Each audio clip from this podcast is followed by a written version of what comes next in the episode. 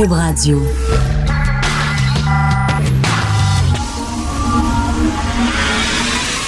De 10 à 11. De 10 à 11. Richard Martineau. Politiquement incorrect. Cube Radio. Bon mercredi tout le monde, merci d'écouter Cube Radio et Politiquement Incorrect. Je suis toujours euh, en direct du Salon de l'Auto au Palais des Congrès. Je pensais aujourd'hui, je me suis dit, bon, aujourd'hui je vais aller en studio, les beaux studios de Cube Radio, les nouveaux, ça sent le, le, bois neuf, là, tu sais. Je vais aller en studio et là finalement les gens du Salon de l'Auto sont venus me voir, ils étaient en panique, ils ont dit, Richard, Richard, fais-nous pas ça. On a beaucoup de spécialistes de pistons, on a beaucoup de spécialistes de transmission, on a beaucoup de spécialistes de suspension, mais on a un spécialiste du Galloper, c'est toi. Il faut que tu restes, tu peux pas nous faire ça. Alors j'ai dit, bon, OK, rien que pour vous autres, je vais rester au salon de l'auto. D'ailleurs, je suis en train de terminer le, le pour les nuls, préface de Michel Barrette qui devrait sortir dans toutes les bonnes librairies bientôt. OK, là, là, il y a quelque chose de physique qui se passe, de très, très bizarre au lendemain de la tempête, c'est quand même une assez bonne bordée. Au lendemain de la, de la, tempête, ça roulait super bien.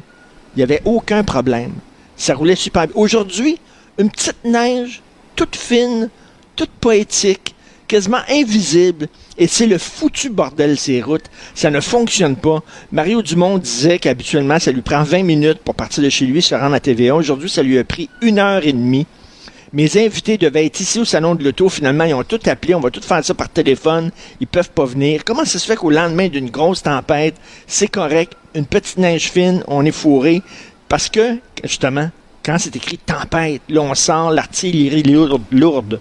On sent les plus grosses déneigeuses, puis tout ça. Puis on t'a déneigé ça. Au lendemain de la tempête, la tempête, c'était parfait. Puis là, ils ont dit, ben, c'est une petite neige. Une petite neige. On n'a pas besoin de sortir les, déneigeuses, tout ça. Fait qu'ils ont pas sorti. Puis là, on est dans la marde. Là, là, c'est pire que dans la grosse tempête. C'est extrêmement glissant. Faites très attention et euh, arrêtez de coller la personne d'en avant. Là. Euh, c'est plate parce qu'on va voir Dave Morissette plus tard. J'ai déjà croisé Dave Morissette au stationnement TVA. Je vais en parler tantôt. Puis son char, là, je pense que j'ai jamais vu un truck aussi gros que ça. Je pense, d'ailleurs, il devait l'exposer au Palais des Congrès, puis il rentre pas.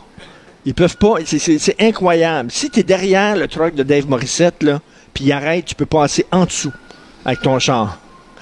J'ai jamais vu un truck de Lui, je pense qu'il n'a pas signé le pacte.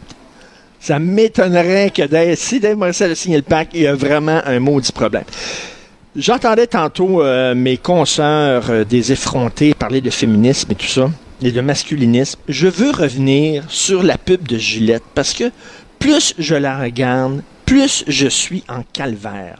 Vous avez vu la pub de Gillette où, évidemment, on, c'est pour des rasoirs pour hommes, des barbes. Donc, on vise les hommes, la clientèle des hommes. Puis, on montre des hommes, des hommes qui harcèlent, des hommes qui intimident, des hommes qui agressent, des hommes qui sont bêtes avec leurs femmes, des hommes qui sont bêtes avec leurs enfants, qui écoutent.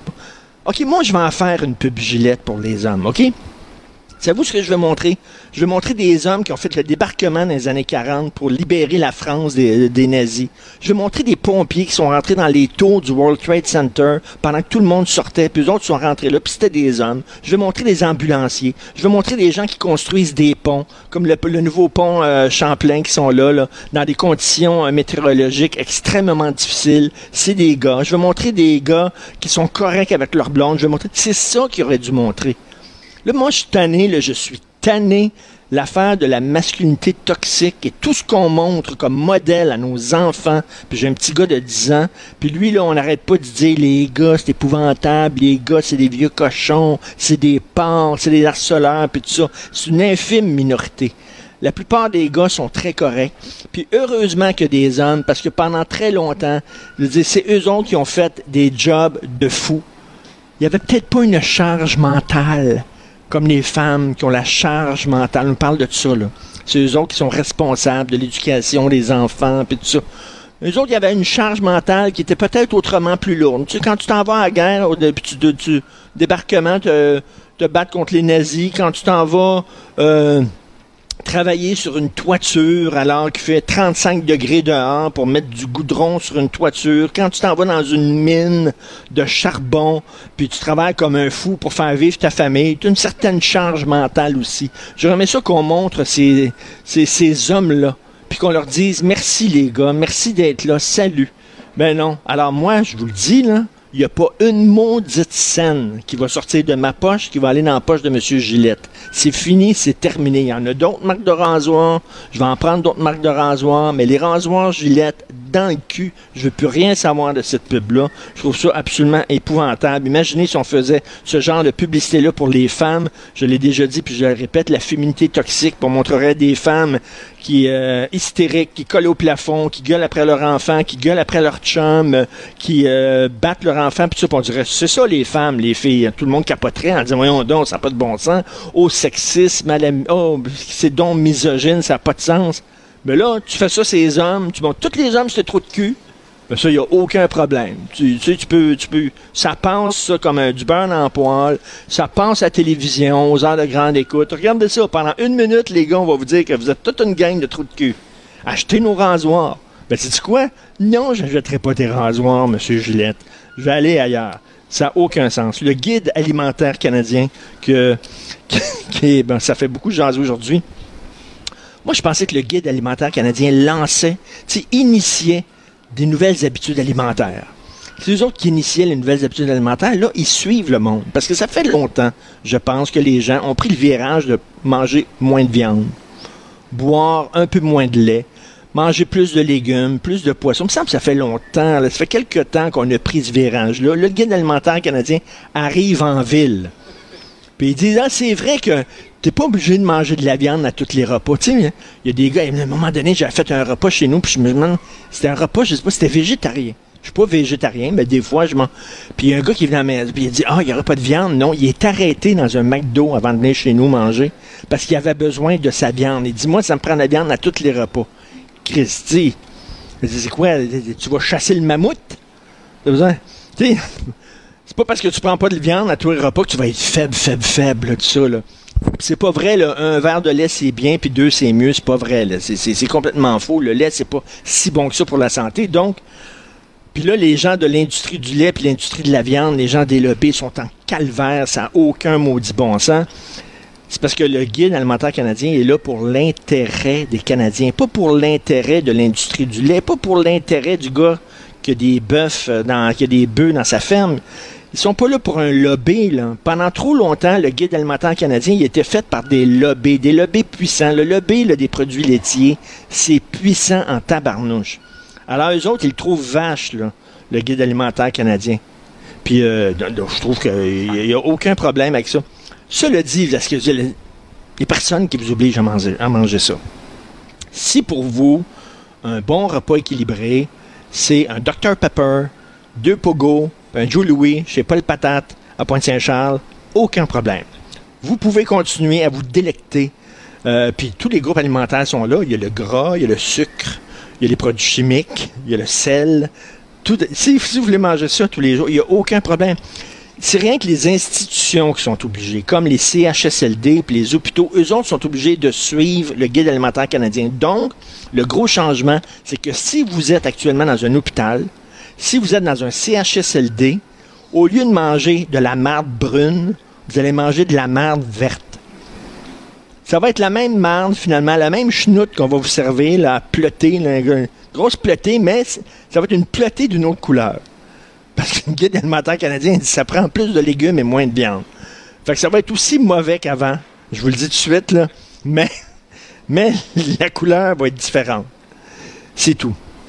Et j'entendais hier Denis Saint-Pierre euh, à Cube Radio, ici même, l'émission On n'est pas obligé d'être d'accord, qui est animée par. C'est qui déjà qui anime ça, cette émission-là? Sophie. Sophie. En tout cas, Sophie, quelque chose? Du Rocher, oui. Ma femme. Alors, Denis Saint-Pierre disait Christy, là, on est en train de capoter avec la bouffe. on est en train de capoter. Il dit là, on a une armée nutritionniste derrière nous qui check tout ce qu'on fait. Puis là, il dit Calvaire, là, je suis pas en train de construire une bombe à neutrons. Je suis en train de faire une sauce à spaghetti. Pouvez-vous me sacrer à paix, là? Il faut pas que tu fasses ça, il faut pas que, faut pas que tu fasses, faut que tu aies du fromage local, puis il faut que tu aies de la viande euh, biologique, puis il faut que tu aies ci, puis il faut que tu aies ça. Il dit, coudon, je suis pas en train de faire une bombe nucléaire, mais je la trouve très drôle, puis c'est vrai. Dit, on capote un peu sa bouffe, là. De temps en temps, manger là, du McDo, c'est bien correct. Je suis allé hier, d'ailleurs, j'ai pas le patate à Pointe-Saint-Charles et c'était très bon. Deux stimés, un coke, une frite, ça a toujours sa place. Là, avant, tu recevais des gens à souper, là, puis tu pouvais faire un spaghetti à la viande, tout le monde était content. Tout le monde était content, tout le monde mangeait. Là, ça, c'est un spaghetti. Ah non, moi, j'ai le gluten, je suis pas capable, je suis cœliaque. Euh, y a-tu du fromage dans ton spaghetti? Parce que moi, les produits laitiers, ça me fait ballonner. Euh, moi, je mange pas de viande. C'est de la viande bio? C'est des tomates locales faites ici ou c'est des tomates qui viennent de Californie? Voulez-vous manger ce que je vous sers? Je suis pas un restaurant, moi, là, quand vous venez manger chez nous, il n'y a pas 25 là, repas sur le menu. là. C'est ça qu'on mange. Moi, quand j'étais petit, c'était ça. Ma mère me disait pas qu'est-ce que tu veux manger, Richard? On arrivait, puis c'était ça. On mangeait ça. C'était ça. C'est pas, à ce temps, c'est qu'est-ce que tu veux manger? Ah oui, j'ai deux filles vegan. C'est hallucinant. Je sais pas, je sais plus quoi faire. Je sais pas quoi faire, mes filles vegan. Ça n'a aucun maudit bon sens. Ils, ils- boivent de l'eau, puis même encore, il faut que ce soit de l'eau locale. De l'eau bio. OK? C'est- quelque chose. Puis rajouter à ça aussi la religion là-dedans. Hey, vite, vite, rapidement. Vous allez penser que j'exagère, mais c'est vrai. Je connais un gars, il sort avec une fille juive. Et euh, c'est nouveau. C'est vrai l'histoire que je vous raconte. Va à New York avec cette fille-là. Et la fille va dans un restaurant. Et là, elle prend le menu, puis elle savait pas si elle avait le droit de manger certains aliments. Il y avait des aliments, puis elle savait pas si c'était cachère ou pas. Elle a appelé son rabbin. Elle a photographié le menu avec son sel. Elle a envoyé le menu sur le sel du rabbin. Puis là, le rabbin, il a analysé ça. Puis il a dit, tu peux manger telle affaire, telle affaire et pas telle autre. C'est c'est assez capoté, là? C'est de la bouffe, là. C'est de la bouffe, là. C'est rendu, là, vraiment. Puis en plus, il faut maintenant t'impressionnes les gens. Parce que tout le monde, maintenant, tu ils s'attendent quand ils vont manger chez toi, ça va être comme un, ça va être comme un Martin Picard ou ça va être comme un José Di Stasio, là. Il faut que tu prennes la journée, là, avec 25 plats puis tout ça, là. C'est pas comme ça chez nous. Hein, Hugo, tu, peux, le sais, c'est pas comme ça chez nous.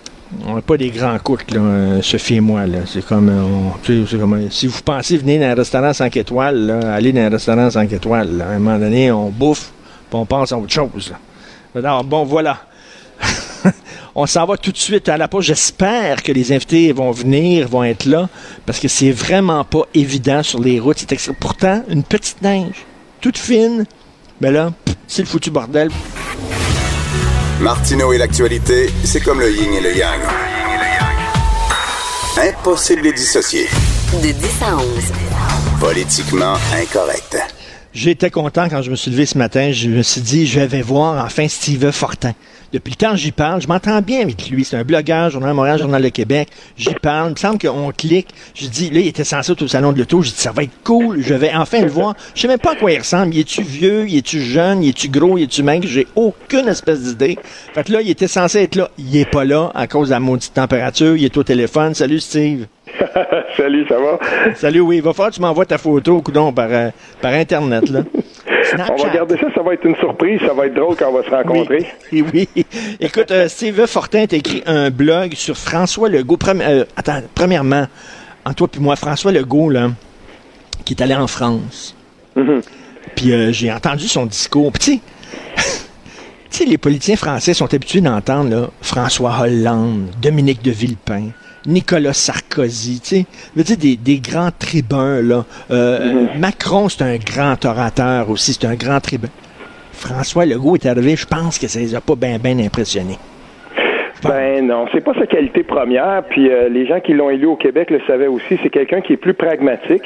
Oui. Euh, et- et donc il y avait des euh, il y avait des propositions à faire aux Québécois. Il a tenu sa ligne pendant la campagne. Puis je pense que euh, les Québécois ont, ont préféré ça. Euh, je veux dire, Philippe Couillard était aussi un tribun. Et euh, que dire de Jean-François Lisée? On avait là des gens qui étaient capables de grands discours. Je pense que les Québécois, quand, quand ils ont élu François Legault, ils voulaient deux choses. Ils voulaient se débarrasser des partis qui étaient en place depuis 40 ans. Puis ils voulaient aussi euh, essayer une nouvelle voie. Et ils savaient très bien, connaissaient François, euh, François Legault. Ils savaient à qui il avait affaire. Ils s'attendaient pas de lui des grandes, euh, des grands discours. Mais, Puis- mais toi, tu connais un peu la machine politique. Là, sais, quand, quand, mettons, le premier ministre du Québec s'en va en France, là, dire, les Français, ces temps-ci, ils ont d'autres problèmes. Là, dire, le premier, mais qu'est-ce qui se passe au Québec? Je pense que ça leur passe comme 25 000 pieds par le tête. Fait que finalement, là, on dit, ah, les médias se sont pas beaucoup intéressés au discours de François Legault. Écoute, ils en ont rien à foutre. Et je suis convaincu que lui, quand il est allé, par- il est allé parler Il a parlé, devant 50 journalistes, tous québécois.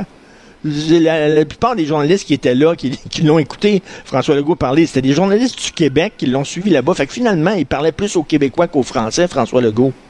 Oui, tout à fait. Puis il faut pas oublier une chose. Euh, la relation entre la France puis le Québec a changé après 1995. Les Français étaient aux premières loges et, s'attendaient à ce que euh, à ce que le, Québec euh, se, se, dote de tous les outils d'un État. Euh, ils étaient là et, depuis, euh, depuis, il y a eu aussi le règne euh, des libéraux de 15 pendant 15 ans. La relation s'est métamorphosée entre la France et le Québec à ce moment-là aussi. donc, je, je suis pas certain que quand le Québec arrive là-bas, on se parle encore d'État à État ou d'État potentiel francophone en Amérique à État. Et on le faisait remarquer, je me souviens plus c'est qui ce matin, mais qui disait à François Legault, François Legault arrive là-bas, puis il dit, je me présente ici à titre de chef d'État de la seule nation francophone en Amérique. Mais attention, c'est pas vrai le, chef d'État au Québec, c'est la reine d'Angleterre. Puis, ben euh, je veux dire, les, les gens là-bas, les politiciens français le savent très bien. Ben oui, lui, c'est comme euh, François Legault pour les Français, c'est comme un maire d'une petite bourgade complètement en Nouvelle-France. Écoute, tu parles de François Legault. C'est drôle parce que le, le, le blog que tu as écrit, j'ai eu cette mhm. conversation-là il y a quelques jours avec euh, des amis. Je me disais, bon, François Legault, il va le négocier. Il est en train de négocier d'ailleurs avec Justin Trudeau sur toutes sortes d'affaires, euh, le rapport d'impôt unique, l'immigration, etc. Puis je me, moi, je me suis dit, là, il essaie de travailler avec le fédéralisme, mais il va se frapper à un mur, puis il va voir que le fédéralisme, il bougera pas. Est-ce que avec le temps, ça va pas le transformer en, en séparatisme, ou alors est-ce que ça montrera pas par l'absurde finalement qu'il y a rien, on n'a rien à faire dans le Canada, on peut rien changer et que ça va peut-être aider le mouvement souverainiste?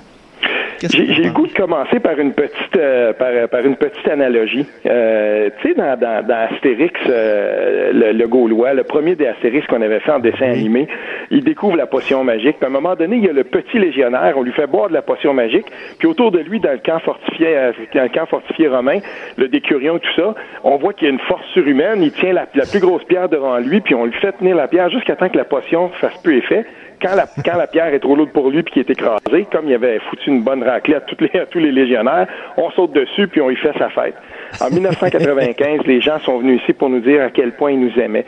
Et maintenant que cette menace-là, que cette que ça ne leur pend plus au bout du nez, euh, que, que le Québec euh, décide de, de, de de faire son chemin euh, depuis que la menace séparatiste n'existe plus. Je pense qu'on a compris à Ottawa que les les revendications traditionnelles, même sous Robert Bourassa, mais les revendications du Québec, c'est rendu que ça agace souverainement les gens dans le Canada anglais. Toute revendication agace. Et c'est ce qu'on a vu euh, quand euh, François Legault a rencontré Justin Trudeau la semaine dernière. Tout de suite, le premier ministre du Manitoba, euh, Brian mm. Pallister, il, il servirait de bord puis il a dit, ben qu'est-ce que c'est ça? Il fait du marchandage politique? Pourquoi? Parce que pour lui, pour le Manitoba, le Québec n'a rien de plus à demander au fédéral que n'importe quelle autre province. Et les revendications traditionnelles du Québec ou toute revendication maintenant, quand ils sont vues de l'Ouest canadien notamment, on ne veut plus rien savoir de ça. Et ça sera pas long que l'Ontario va embarquer dans ce train-là. Moi, je te fais la petite prédiction. Euh, c'est le genre de discours que Doug Ford pourrait tenir aussi. Donc, dans ce contexte-là, quand François Legault euh, se place du point de vue du premier ministre québécois traditionnel, dans le rôle traditionnel du premier ministre québécois, qui dit, moi, je veux rapatrier des pouvoirs ici, que ce soit la souveraineté culturelle, que ce soit le, le rapport d'impôt unique ou peu importe, non seulement il va frapper un mur, mais il va être devant cette drôle de dichotomie où il y aura à choisir entre euh, un nationalisme assumé qui n'a d'autre choix de déboucher sur des revendications traditionnelles des souverainistes, ou sinon de s'asseoir et, de, finalement juste prendre son, trou et dire ben voilà, on peut rien faire avec euh, avec euh, ce, fédéralisme-là. Et c'est là qu'on va voir de quel bois se chauffe François Legault parce Exactement. Oui, vas-y. Oui, parce que là, ce qui arrive, c'est qu'on est dans un drôle de contexte. Le Québec vient de changer de parti pour la première fois en 40 ans, et la première année de gouvernance de ce politicien-là, qui a une équipe derrière lui, il y a eu une seule personne qui a déjà été ministre, il se trouve dans une année électorale au fédéral où c'est absolument capital pour le reste de son mandat, ne l'oublions pas. Ben justement, écoute, je vais te reprendre ta métaphore de ciné-cadeau. Alors, ta métaphore de ciné-cadeau d'Astérix, euh, Justus, Justus Trudus, le premier ministre canadien, il a besoin des Gaulois là, pour gagner ses prochaines élections. Il a besoin du Québec. Lui est en campagne électorale, Justus Trudus. Fait qu'il a besoin de, de, de Francix, Francix le Geeks Oui. Il, y a, besoin, il y a besoin des Québécois. Donc, peut-être, il va être amené à, justement, euh, marchander avec, le, avec François Legault parce qu'il n'y a pas le choix. Il a besoin de nos votes. Euh, oui, il y a besoin du Québec. C'est une drôle de, c'est une drôle de, d'élection qui s'en vient parce que Justin Trudeau euh, va consolider son vote dans les maritimes, son vote dans l'est. Euh, présentement, en Ontario, c'est un petit peu plus serré que euh, ce, ce qu'il croyait au départ. Il va avoir de la difficulté. Rien n'est joué en Ontario, puis dans l'Ouest, on voit que l'Ouest se consolide, se raffermit du côté des conservateurs. Et, et là, dans ce contexte-là, non seulement Justin Trudeau va avoir besoin du Québec, Justin Trudeau va probablement être moins pressé, moins euh, dans le, si on veut, dans le collimateur d'accorder quelques quelques petites pécadilles au Québec que, euh, euh, par exemple, Andrew Scheer ne pourra pas faire parce que lui, on va lui reprocher tout de suite dans sa base électorale à lui. Donc, ce sera intéressant de voir l'autre euh, l'autre euh, hmm. item là, qui est très, très, ou en tout cas, l'autre donnée là-dedans qui est absolument essentielle pour Justin Trudeau, c'est de s'assurer que le NPD ne grimpe pas et je ne crois pas que ça va arriver. Donc, au Québec, dans ce contexte-là, on va se retrouver dans une drôle de lutte à, à, trois là, environ, le bloc qui essaiera de, de, de brasser les cartes, de, de, jouer sa carte à lui, puis on va avoir les conservateurs qui vont essayer de, de, jouer la, la, carte du nationalisme doux, là, très, très soft avec hmm. François Legault, et, euh, et Justin Trudeau qui, lui, va essayer de garder ses 40 d'appui, ce qui lui donnerait, là, grosso modo, là, une soixantaine de sièges au Québec. Ce serait assez pour lui pour se maintenir au pouvoir. Ça va être une drôle de campagne. Écoute, on, mm. on a donné, on a donné les souverainistes, le séparatisme comme complètement mort. On a dit pour la quinzième fois que le PQ était complètement mort. Mais si François Legault arrive devant Ottawa et lui dit, je veux, mettons, un rapport d'impôt unique, puis on lui dit non. S'il dit, oui, je veux changer l'immigration au Québec, on lui dit non. S'il dit oui, mais je veux changer les signes religieux, puis ça, puis on lui dit non, il y a la Charte des droits, à un moment donné, le PQ va être content. Parce que le PQ va pouvoir dire, ben regardez, regardez, c'est ça, Ottawa. On veut changer les affaires. Puis même, un gars qui n'est pas souverainiste, il réussit pas à avoir un oui de Justin Trudeau. Ah oui, tout à fait, mais euh, ça, va aller plus loin que ça. C'est qu'il y a d'autres politiciens autour qui vont essayer de banquer là-dessus. c'est ce que je dis dans mon texte d'hier. Euh, Maxime Bernier, s'il y en a un qui connaît le contexte au Québec, c'est bien lui. Puis il est en train de jouer sur tous les tableaux en même temps. Quand euh, Andrew Scheer il a été incapable de faire une promesse ou en tout cas une proposition concrète par rapport aux demandes en, immigration, il a dit ben on va on va donner un peu plus d'autonomie, mais sans expliquer c'était quoi. Tout de suite dans la dans la minute qui suit, Maxime Bernier qui va toujours attaquer Andrew Scheer pour essayer de lui enlever le plus d'appui possible, a dit ben moi là, je vais, je vais l'abaisser l'immigration. Lui, c'est la position conservatrice dure assumée. Moi, je vais l'abaisser l'immigration, il n'y a pas de problème. Et il a fait exactement la même chose avec Andrew Scheer quand celui-ci euh, a voulu parler d'autres sujets. Il est constamment en train de regarder ce qu'Andrew Scheer promet au Québec et, et, dit ben moi, moi je vais. Andrew Scheer, euh, il n'est pas capable d'être euh, d'être strict avec le Québec sur la question des pipelines. Ben qu'est-ce qu'il a dit Maxime Bernier? Il a dit moi là, je vais enforcer le fédéralisme euh, et le pouvoir décisionnel du fédéral comme la Constitution le prévoit. Puis si le Québec veut pas, ben on va leur imposer le pipeline parce que le fédéral peut faire ça. C'est drôle, mais le Québec a jamais signé cette Constitution-là, la Constitution de 82. Ça serait un beau combat à suite à mener parce que le jour où, par exemple, un premier ministre déciderait de vouloir assumer, de vouloir imposer le pouvoir décisionnel du fédéral, j'imagine qu'il y aurait des politiciens au Québec qui diraient, oh, attends un petit peu, là, euh, je suis pas sûr que ça peut se passer comme ça. Certainement pas pour imposer un pipeline de 4000 kilomètres euh, contre la volonté du gouvernement du Québec unanime, là. Écoute, en terminant, est-ce que tu as entendu hier le beau duo, le beau duo musical? C'est euh, Pascal Birubé qui chantait à Yves-François Blanchet. Ce soir, l'amour est dans tes yeux. mais demain m'aimeras-tu un peu? Non, non, mais écoute, les mamours entre le PQ et le Bloc. Et moi, je regarde ça, je regarde ça. Oui, le Bloc va... Le bloc, c'est-tu vraiment à Ottawa qu'il faut défendre la souveraineté, Steve euh, Fortin? Il me semble que c'est une vieille idée. Le bloc était censé durer pour une campagne électorale. Tu te souviens? Les t-shirts que les gens portaient au bloc?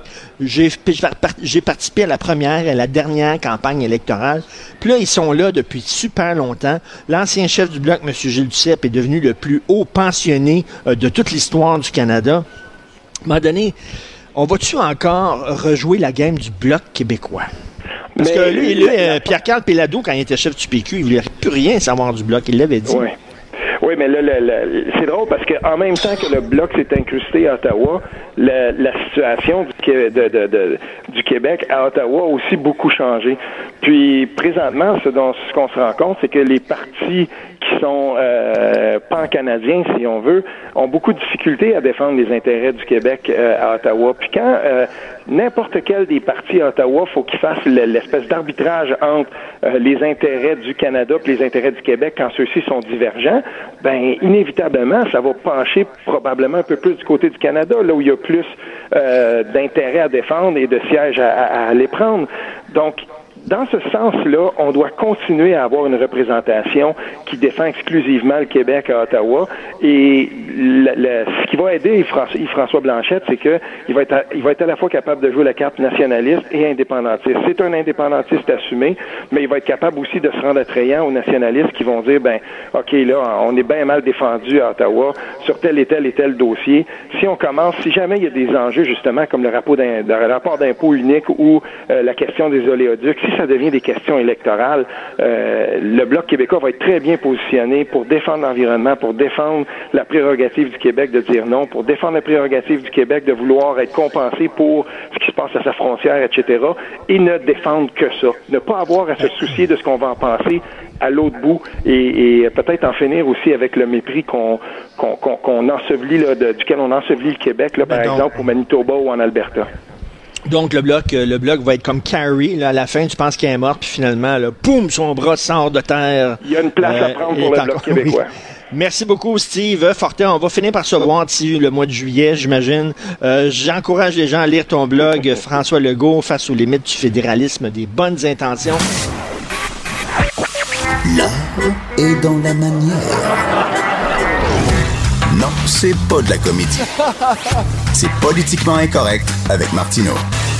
Tous les mercredis, on parle avec Stéphane Roy, comédien, dramaturge, scénariste, réalisateur. Salut Stéphane.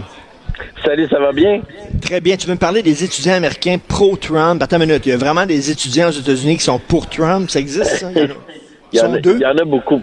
Il y en a Ah oui? beaucoup. Mais là, ce qui est arrivé cette semaine, c'est une vidéo qui est devenue virale. Je sais pas si tu l'as vu, une vidéo Ben d'étudiants oui. catholiques euh, qui avaient des casquettes de Make America Great Again, qui sont retrouvés face à un Amérindien euh, qui chantait des chants, euh, des, des, des chants de, de la culture amérindienne, mais des, des vieux chants là, culturels. Et là, juste cet extrait-là semblait nous dire que les, les jeunes étudiants riaient de cet Amérindien-là, alors que la vérité, c'est tout autre chose, OK? Ben, c'est ça, Lise Ravary, a écrit, Lise Ravary a écrit une chronique en disant la pourriture de racisme, puis ce gars-là était raciste, puis tout ça. Mais finalement, c'était pas ça la réalité. Là. Non, c'est pas ça du tout. C'est qu'il y a un groupe qui s'appelle euh, les Hébreux Noirs, là, Black Hebrew Israelites, qui, qui insultait les jeunes catholiques parce qu'eux autres, avait des propos euh, euh, anti-avortement, etc. Fait qu'ils les insultaient, ils les traitaient de noms, là, j'ose pas les, répéter, mais de tapettes consanguins, racistes, bébés nés d'un inceste, euh, etc. Ils ont, essayé de rester calmes.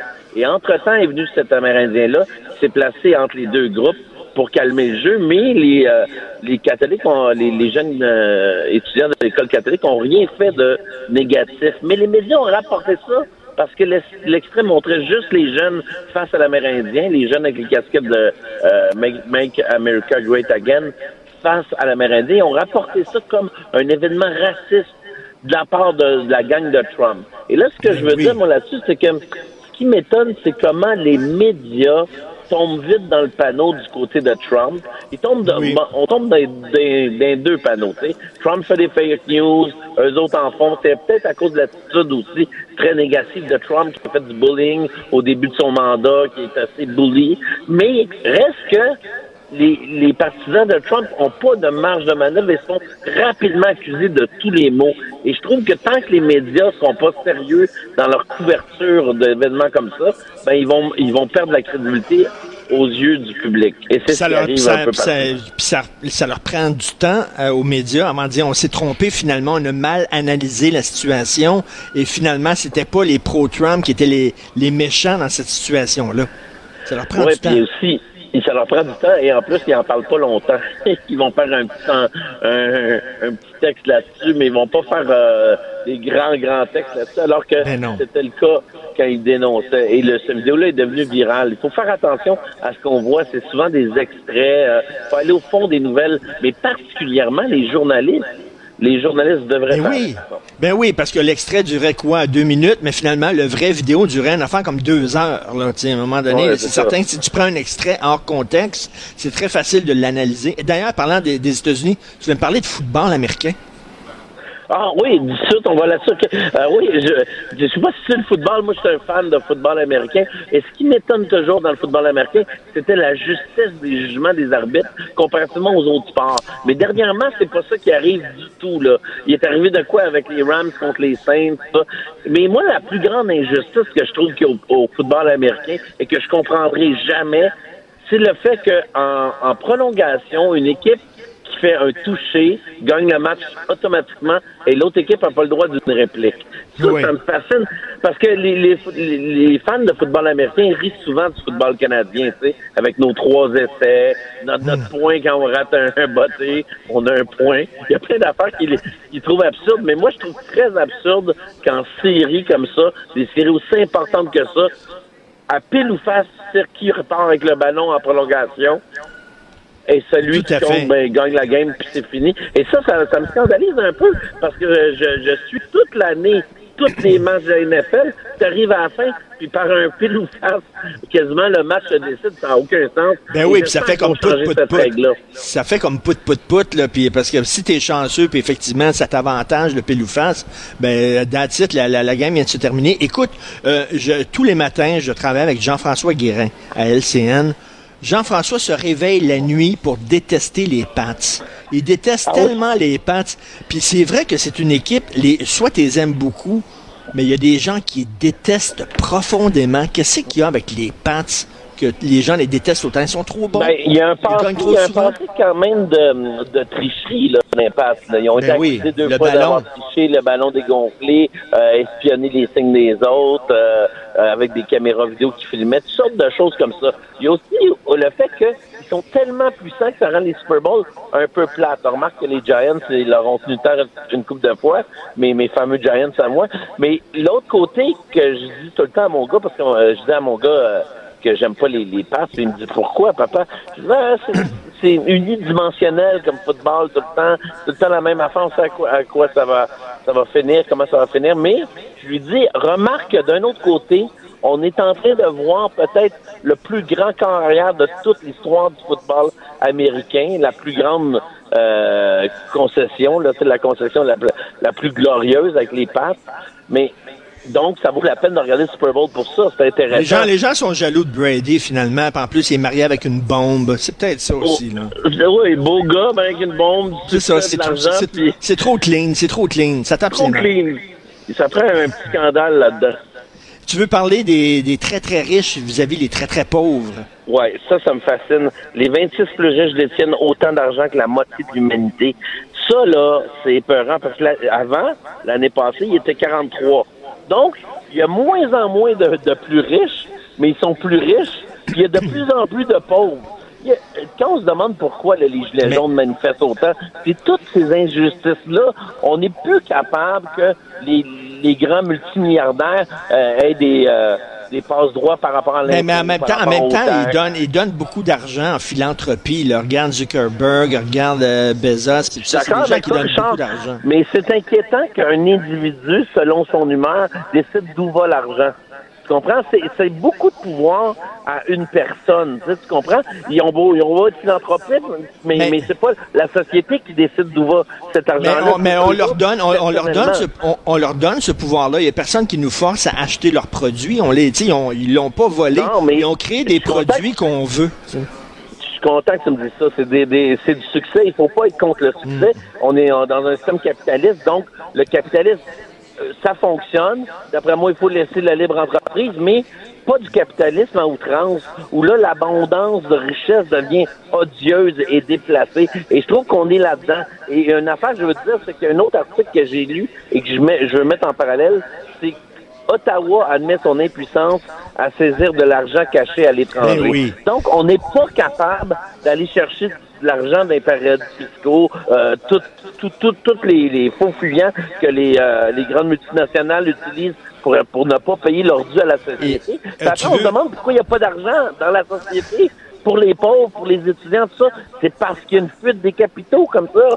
Tout à fait. Vu, Stéphane, écoute, là, rien qu'en se divorçant, la femme de Jeff Bezos, le gars d'Amazon, rien qu'en se Ouais. divorçant, elle va devenir la femme la plus riche de la planète parce qu'elle va avoir 68 milliards de dollars en divorçant. C'est incroyable. Hein? C'est incroyable. Elle, c'est la meilleure investisseur euh, de, de tout le marché boursier, je pense. Elle a, elle a tombé en amour juste au bon moment. Moi, il y a une affaire qui est facile avec ça, mais je sais que ça va partir une guerre. là, les filles vont m'insulter. Mais je comprends pas pourquoi l'amour fait que tu t'ac- t'acquiers le talent de la personne avec qui tu sors. Ça, La- ça, la- en tout cas, ça, la semaine prochaine, on pourra, parce que ça, on, on a, on a besoin de- d'un bon 10-15 minutes pour en parler. Gardons ce sujet-là Ouais. pour la semaine prochaine. Merci beaucoup, Stéphane. Ben, ça fait Merci. plaisir. Merci, Stéphane Bon. Roy. Pour nous rejoindre en studio, Studio à commercial cube.radio. Appelez ou textez 187 Cube Radio. 1877 827 2346. Politiquement incorrect. Je reçois maintenant le gars le plus sympathique au monde. Dave Morissette. Salut, Dave. Ah, Richard, j'aime ça. J'aime J'aimerais, j'aimerais, c'est-tu mon plus grand fantasme? Je veux être Dave Morissette. Non. Hey, on pourrait changer de vie pour une ah journée. non, tu veux pas ma vie. Et toi, tout le monde t'aime. Tout le monde t'aime. Moi, tout le monde drôle. me déteste. Tout le monde- Hey, moi, je t'aime, puis tu sais, je te le dis Ah souvent. ben, en un. Hein? En v'là un, Non, non, non, non, mais comment ça tout le monde t'aime comme ça? Donne-moi, donne-moi la Hey. J'aimerais ça vraiment être aimé de tout le monde, mais je pense pas que c'est le cas. Mais sais-tu, hey, je- euh, anecdote rapidement, OK? Tu sais que dans ce milieu-là, ben, à, à- à part toi, on veut tous être aimés. tu sais. Oui. J'adore. Mais euh, j'arrive à un moment donné, je travaille à Québec, je commence à travailler dans les médias, puis dans le sport, c'est important que les fans t'aiment, Ben oui. puis le coach t'aime, puis tout le monde t'aime. Puis je fais de la télé à Québec et je travaille avec un, un caméraman qui devient mon ami, puis euh, il me dit à un moment donné, il dit mes chums sont pas capables de t'écouter. Là j'ai dit hein, pourquoi? Je faisais une nouvelle du sport, je faisais trois minutes au sport et euh, il dit je sais pas, je leur dis que t'es un bon gars, mais ils sont pas capables. Tu sais, t'habites à moi. J'ai dit non, je suis un gars de Bécomo, je suis pas un gars de Montréal. Mais il dit non, ils sont, sont pas capables. Il dit fait que j'ai compris à ce moment-là que tu pouvais pas plaire à tout le monde. T'étais pas habitué. Non, non, exactement. Écoute, j'ai dit à maman, j'ai- dit, oui, euh, continue. mais j'en ai fait mon deuil. Fait que tu peux pas plaire à tout le monde. Mais je suis vraiment choyé. Puis je vais te dire une journée. ok? J'arrive une journée chez IGA. OK? Puis c'est drôle, là. On parle du livre aujourd'hui. Je vais faire un lien. Mais tu sais, une journée que ça va pas, Richard. Je sais pas, euh, toi, je sais pas si ça t'arrive, là. Mais ça va pas cette journée-là. Puis il y a une madame qui c'est m'arrête. 7 jours sur 7. Puis- T'es toujours souriant, arrête. Et là, la madame m'arrête, puis elle me dit Oh, monsieur Morissette, je vous ai vu hier, puis je vous aime. Puis, sais-tu quoi? Ça m'a fait du bien. Madame que je connais pas, Ben, qui, qui est venue me mettre un peu de soleil dans ma Tout vie. le monde t'aime. Hier, je disais à ma mère, je disais à ma mère, maman, elle connaît rien au sport. Là. C'est- c'est même pas que t'es un ancien joueur de hockey, rien, là, elle connaît rien au sport. je disais à ma mère, demain, je vois Dave, euh, je vois Dave Morissette. Elle dit, oh, lui, je l'aime tellement. Je pense qu'elle a, pour la première fois, elle va écouter le. Moi, sans sac, elle m'a dit, Dave ça. Morissette, je l'aime tellement. Comment ça, tu l'aimes? Hey, je- mais, mais Richard, je, je, prends, je prends tes compliments, mais euh, Ben oui. Avec un grain de sel, parce que c'est impossible de plaire à tout le monde, mais je, je, je suis choyé. On est choyé. OK, je t'ai croisé, euh, on se croise des fois dans le stationnement, Ouais. OK, de TVA. Est-ce que je t'ai écrasé? tu conduis pas un char. C'est un monstre. C'est un, c'est un- monstre. C'est la soucoupe volante de Close Encounters of the Third Kind. Tu sais, écoute, j'étais derrière toi, t'as as arrêté, puis j'ai passé en dessous de ton char. Un gros pick-up. Oui, toi, toi, je pense que t'as pas signé le pacte, hein? Hey, c'est-tu? Non. Non, non, est- non, non, T'as-tu vu, c'est pour hein, ça que je t'aime.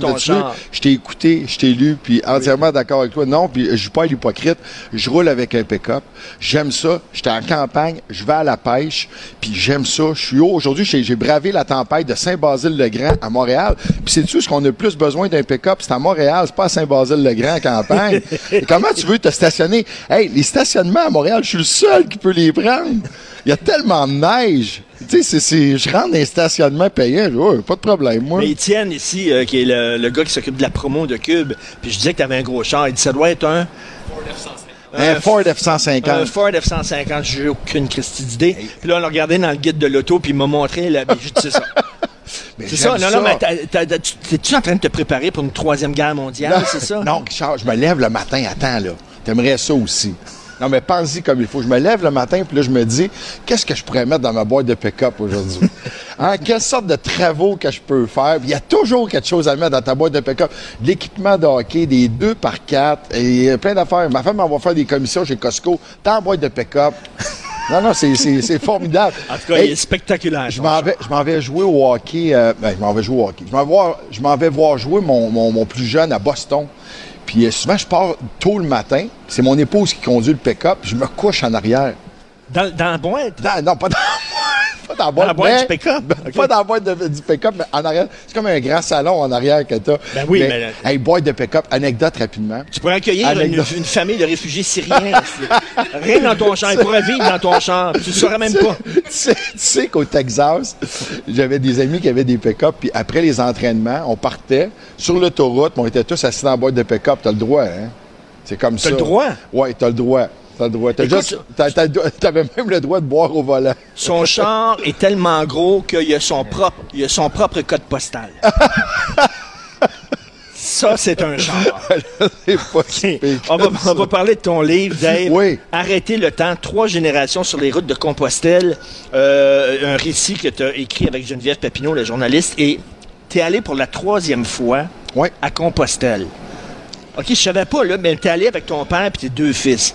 C'est vraiment un super livre, très touchant, des belles photos, puis c'était accompagné d'un documentaire, puis tout ça. Trois fois Compostelle. T'as comme, t'as vu Jésus, toi? J'aurais Ouais, mais aimé ça.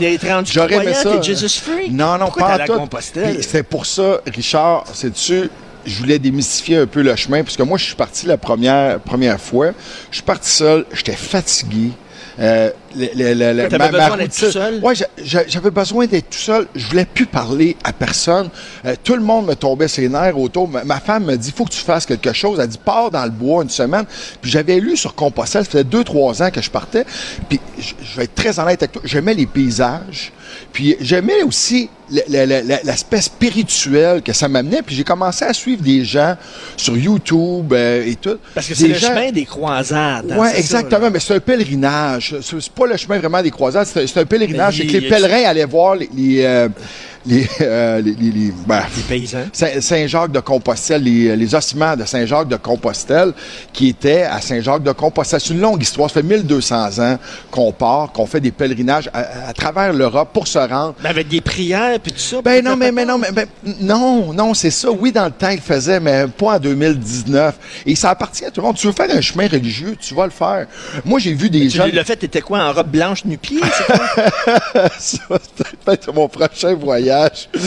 Mais attends, c'est que tu crois, j'ai croisé la première année que je suis parti, je me suis lié d'amitié, puis je partais pas voir mes enfants pendant un bout. Puis j'ai, je me suis dit, je vais être tout seul, pas d'enfant. Et je me suis lié d'amitié avec deux jeunes de 17 ans, deux Hollandais, euh, euh, je m'occupais d'eux sur le chemin, je leur faisais à manger. Euh, et c'est la simplicité, parce qu'on arrivait dans les gîtes, des fois, ça coûte rien dans les gîtes, ou 10, 10 euros le max que ça va te coûter. On, on t'abrite, on, on, va te nourrir aussi souvent, mais en tout cas. Mais tu, tu l'as fait trois fois. Toi, c'est comme Trois fois, oui. Michel Barrette, c'est la route 66. Lui, il l'a Ouais, ouais. Ça aussi, j'aimerais ça 40 le fois, faire. la route 66. Ouais. C'est quand même pas- Toi, c'est Compostelle. Puis, puis là, t'es allé avec ton, ton père puis tes deux fils. Et, et, et c'est très touchant. Et il y a une photo de toi sur la page couverture où on te voit prenant ton père dans tes bras. Ouais. Puis, tu pleures quasiment, puis tout ça. Puis dans, dans ce livre-là, tu parles beaucoup d'introspection, puis de tendresse et tout. Moi, il y a quelque chose que je comprends pas et ça percute pas dans mon cerveau. Vas-y. Il y a deux Dave Morissette. T'étais un goon. Ouais. T'étais un gars qui se battait tout le temps. Ouais. T'étais Hulk. OK, là? T'étais, non, non, mais t'étais un mauvais garçon. Euh. Tu sais, puis là, c'est soudainement le Dave Morissette tendre, qui pense à sa famille, qui prend son père dans ses bras, qui fait Compostelle, que le vrai Dave Morissette se lève. J'avais. C'est quoi? non, mais j'avais un rôle à jouer, Richard, puis j'avais à me battre, puis je l'ai fait longtemps pour ma famille en pensant à ma famille, parce que je pense pas que si j'avais pas eu d'enfant à 24 ans, j'aurais continué à faire ce métier-là, qui pour moi est extrêmement dur. Mais t'aimais te battre. Mais non, il n'y a pas personne qui aime se battre. Ça, là, c'est, c'est-tu le, Mais attends, attends. J'essaie d'être franc. Le feeling d'être au Centre Bell, je m'étais battu avec Bob Probert au Centre Bell, et par hasard, euh, je mets euh, que je gagne le combat. Bob Probert est sur le dos au Centre Bell, un des, des hommes forts, ben, le meilleur de tous les temps pour moi, le plus tough, le plus intimidant, un vrai. Et, euh, la réaction de la foule, puis de faire acclamer, puis hey, après, le- après le, le- le match, je me promenais sur Sainte-Catherine, le petit gars de Bécamo, puis le monde m'arrêtait, puis Dave, t'es le king, puis oui, OK. Hey, tu c'est- le pétais à gueule c'est en ça. maudit, Mais- tu mais- saignais, puis tu cassais le nez. mais c'est ça. pas vrai que j'avais du plaisir à aller me battre. J'aurais aimé ça avoir un peu plus de talent, puis être capable de marquer des buts à tous les soirs, mais je devais faire vivre une famille, puis se battre, c'est un don. C'est ton me- coach qui dit, toi, Dave, tu Non, non, non, non, non, non, tu connais ton goal. travail, parce que sinon, il va en prendre autre- un autre joueur. Puis euh, Richard, je le répète, là, junior, là, puisque je pensais pas qu'on allait parler de hockey ensemble, mais junior, j'étais un choix de première ronde, de première ronde, je marquais des buts, mais tu dois te rendre indispensable. Puis moi, j'avais une facilité à me battre. Je sais pas pourquoi Dieu me donnait ça, je suis capable de me battre. Mais sur Compostelle, On est, on est, on est, on est pareil. Ouais. Moi, non, non, mais moi, j'aimerais. avec tes mots. J'adorerais animer des shows de cuisine, mais non. C'est rien que la grand gueule qui se bat tout le temps, qui chiale, qui chiale contre tout le monde. Puis moi, je me dis, j'aimerais ça animer un quiz. Donnez-moi un quiz. J'aimerais ça. Non. Ils m'ont appelé, hey, on a quelque chose à LCN, tu vas être la grand gueule, encore. C'est comme le goon. Si tu avais joué avec moi, j'aurais eu à me battre souvent, ça c'est sûr. Hey, ton livre, très touchant. Euh, qu- Qu'est-ce que tu as découvert sur tes deux fils, sur ton père? Le, là, là?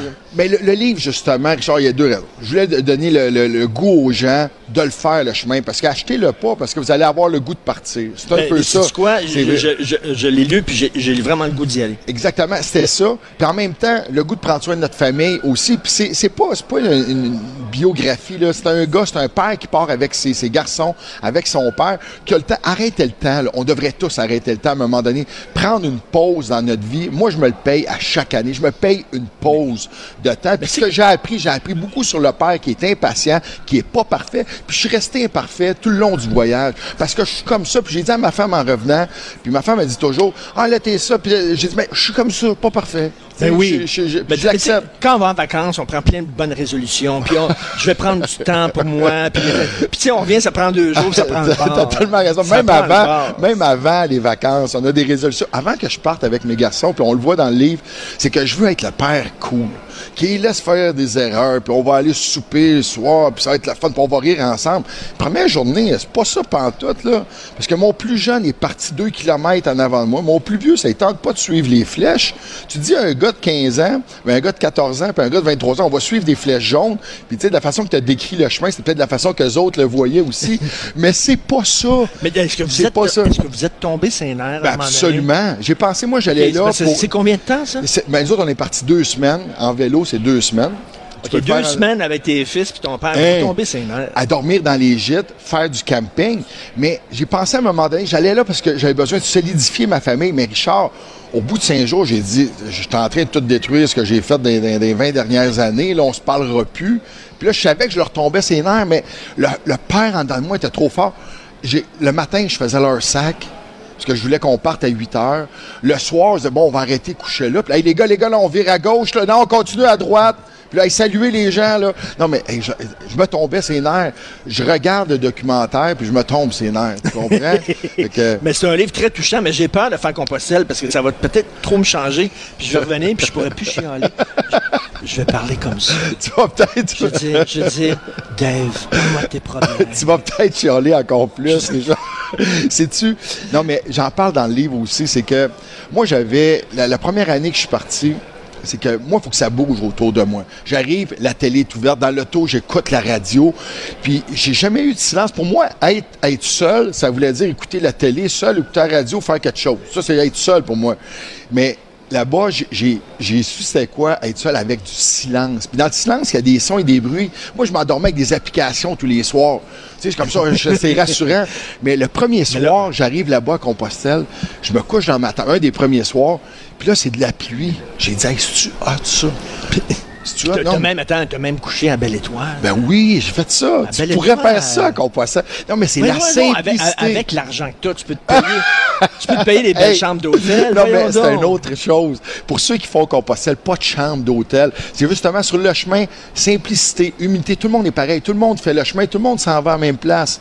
Puis, tu sais, pour être heureux avec mes gars, j'avais pas besoin des belles chambres d'hôtel. Hey, on le fait dans le temps des fêtes, Richard. On est allé en Floride. tu, tu, tu fais simplicité, humilité. Puis là, tu reviens, tu reviens, tu rentres dans ton Christy de gros char. Hey, là, arrête, hey, embarque-moi pas dans la gang. Moi, je, je l'assume, mon pick-up. Je veux te dire, je veux te dire pourquoi humilité. Parce que moi, en vélo, là, je dépassais tout le monde la première année. Je monte les Pyrénées, OK? Puis je, je dépasse une, une fille qui vient de Washington. Puis là, tu dis, hey, Buen Camino, Buen Camino. Moi, j'étais content de dire Buen Camino à tout le monde. Tu sais, c'est bon chemin, bon chemin. Et là, je- moi, on descendait. Deux heures plus tard, c'est la, la- la- la fille de Washington qui me dépasse, puis je suis pas capable d'avancer, j'ai des crampes, puis elle me dit Buen Camino, do you need help? C'est un très beau livre. Dave Morissette, Arrêtez le temps. Et Jésus, si vous existez, si, si vous existez transformez-moi en Dave Morissette. Je veux Oh, soit merci, Dave Morissette, Richard. soit Gino Chouinard. T'as- Tout le monde aime Gino Chouinard. C'est tout le temps qu'il nous Moi, reste. je t'aime, tu sais, je te les ai Merci. plusieurs reprises. Cube Radio.